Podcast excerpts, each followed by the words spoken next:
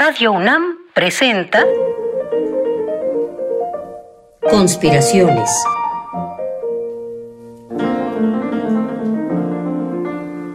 Bitácora de un admirador de Balzac. Por Otto Cázares.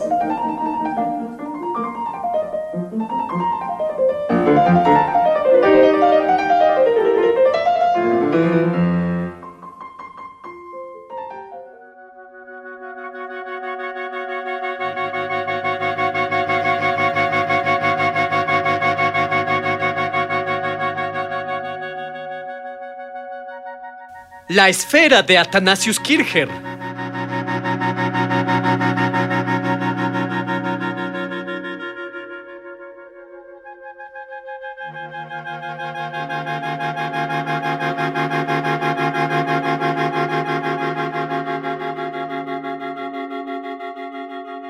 La esfera.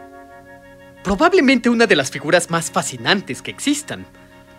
Por más que la giremos, la esfera permanece idéntica a sí misma. ¿Tienen alguna idea de cómo esta particularidad la hace excepcional en un mundo donde todo está en permanente cambio? La esfera permanece igual a sí misma siempre, aunque se la ponga a girar como un balón de básquetbol. La esfera es, por lo tanto, el símbolo de lo idéntico a sí mismo. Está completa, nada le hace falta. Y mejor sería decir que la esfera contiene al todo. Es también, por lo tanto, el símbolo de la totalidad, imagen del autosustento absoluto.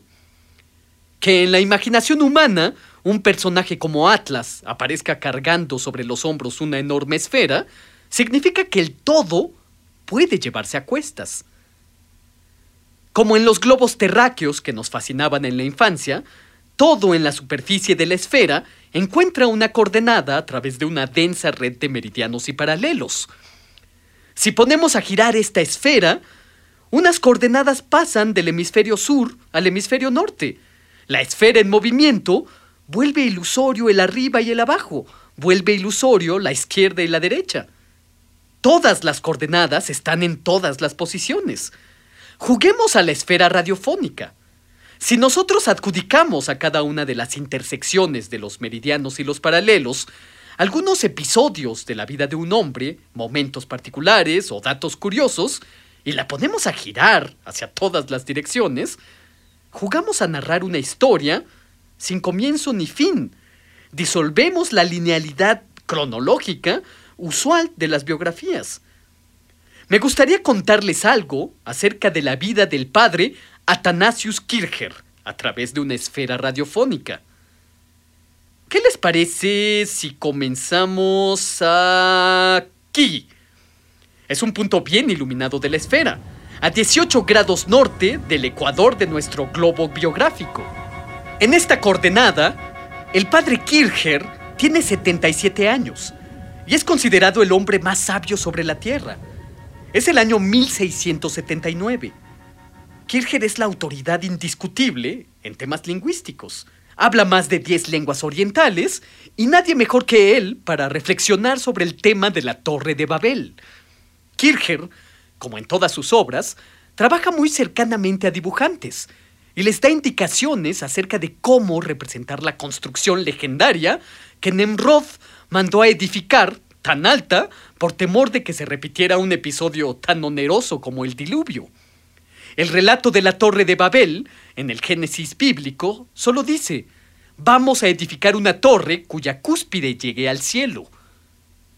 ¿Cuánto medía la Torre de Babel? El padre Kircher, con base en cálculos matemáticos especulativos, llegó a la conclusión, a partir de la longitud de la circunferencia de la Tierra, que la torre debió haber medido 287.560 kilómetros y que para construir algo tan descomunal, Nemrod debió haber utilizado algo más de 3 millones de toneladas de materiales de construcción.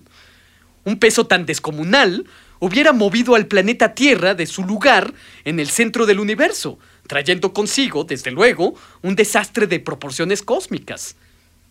Probablemente la torre no llegó al cielo, pero sí llegó al tope presupuestal del constructor, reflexionó Kircher. Hay un grabado en el Tratado Kircheriano de la Torre de Babel muy bello. Representa al planeta Tierra con una enorme construcción que excede por cinco veces la circunferencia del planeta. La Tierra parece una pelota con un descomunal cuerno. Esa es la apariencia que hubiera tenido la Tierra si Nemrod hubiera llegado al cielo.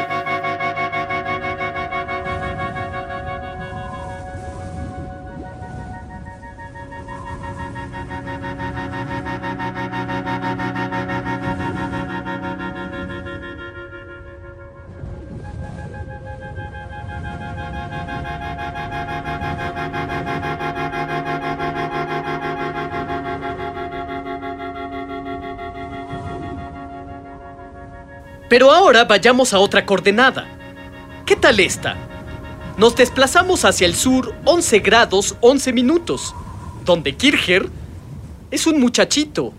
Aún es un novicio del colegio de la orden jesuita, recién formada. Tiene 16 años y ya está fascinado por el fenómeno del magnetismo. En una ocasión, Kircher iba caminando con algunos compañeros por el bosque. Era invierno y estalactitas de hielo colgaban de las ramas de los árboles como si fueran aretes. Los caminantes llegaron a un lago congelado. Dudaron si el hielo sería lo suficientemente resistente para los cinco caminantes. Kircher se ofreció como voluntario. Se adentró unos metros, primero con desconfianza, luego seguro de sus pasos.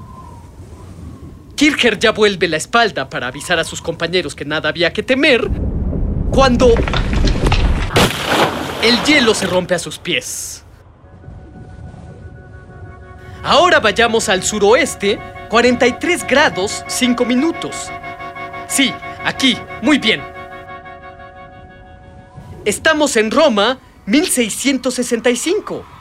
Kircher tiene 63 años casi a punto de cumplir 64, como en la canción de los Beatles.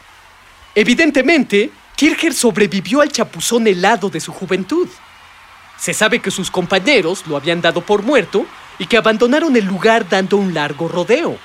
Pero tres días después, Athanasius Kircher se reunió con sus compañeros Dios sabe cómo. Pero en esta coordenada, ese episodio ya ha quedado atrás.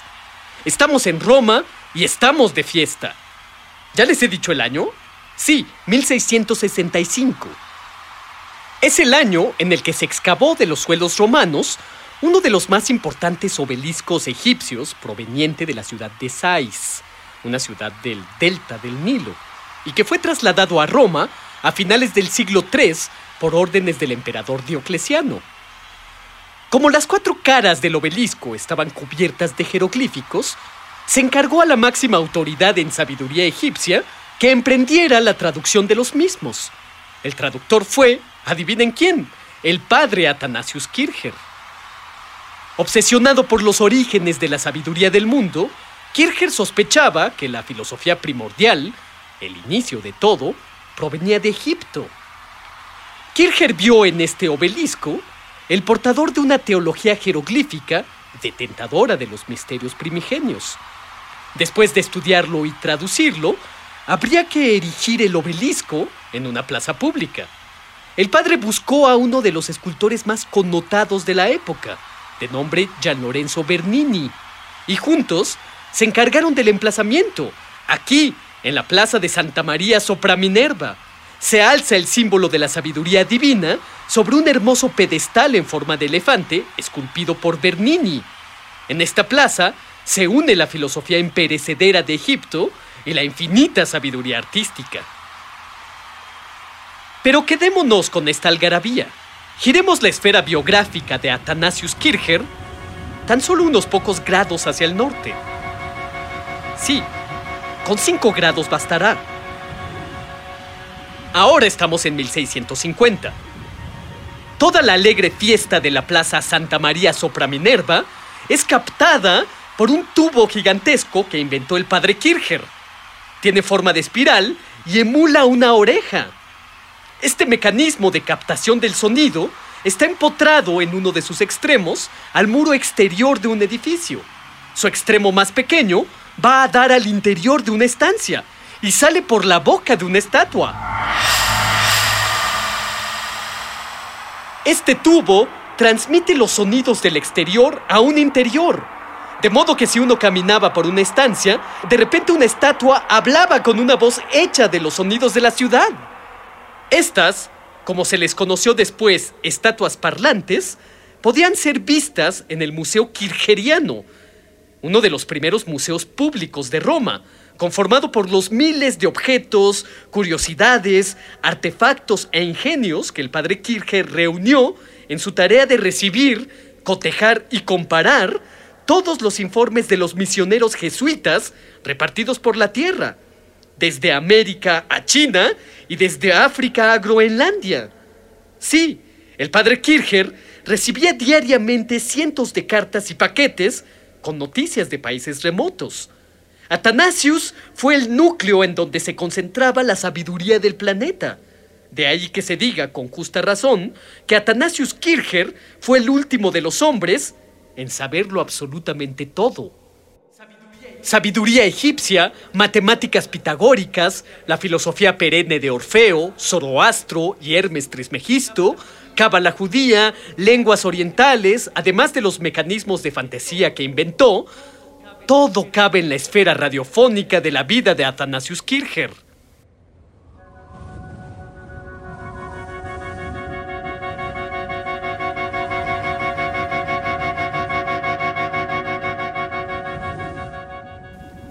19 grados 43 minutos.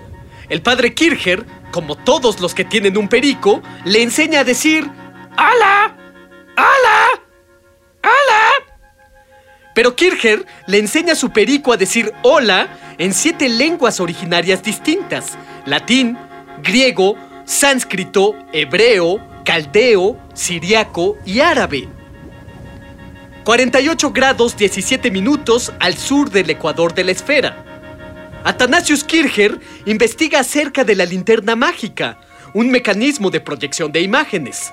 Y en esta misma coordenada, Kircher inventó un megáfono gigantesco que podía hacer que un suspiro de un niño ah, se oyera por toda la ciudad de Roma.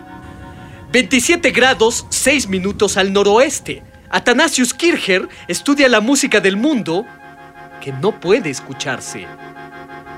36 grados 19 minutos al suroeste. El padre Kircher hace un diagrama con 72 formas distintas de llamar a Dios con solo cuatro letras. Después Kircher lee los 72 nombres de Dios en una plaza pública. Agla, Avda, Ala, Anev, Agad, Idio, Got, Vog, Vogi, Eveg, Esar, Orsi, Agdi, Adad, Simi.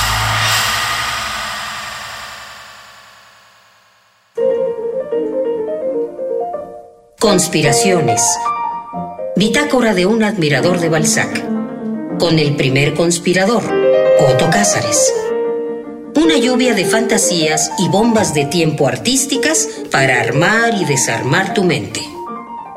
Síguenos en la próxima cruzada para conquistar el mundo de las ideas.